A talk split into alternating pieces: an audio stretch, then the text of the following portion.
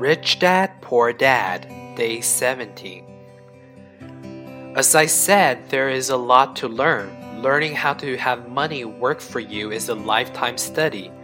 Most people go to college for four years and their education ends.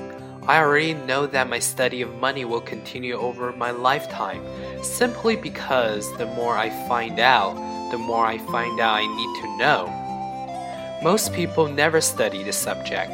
They go to work, get their paycheck, balance their checkbooks, and that's it. Then they wonder why they have money problems.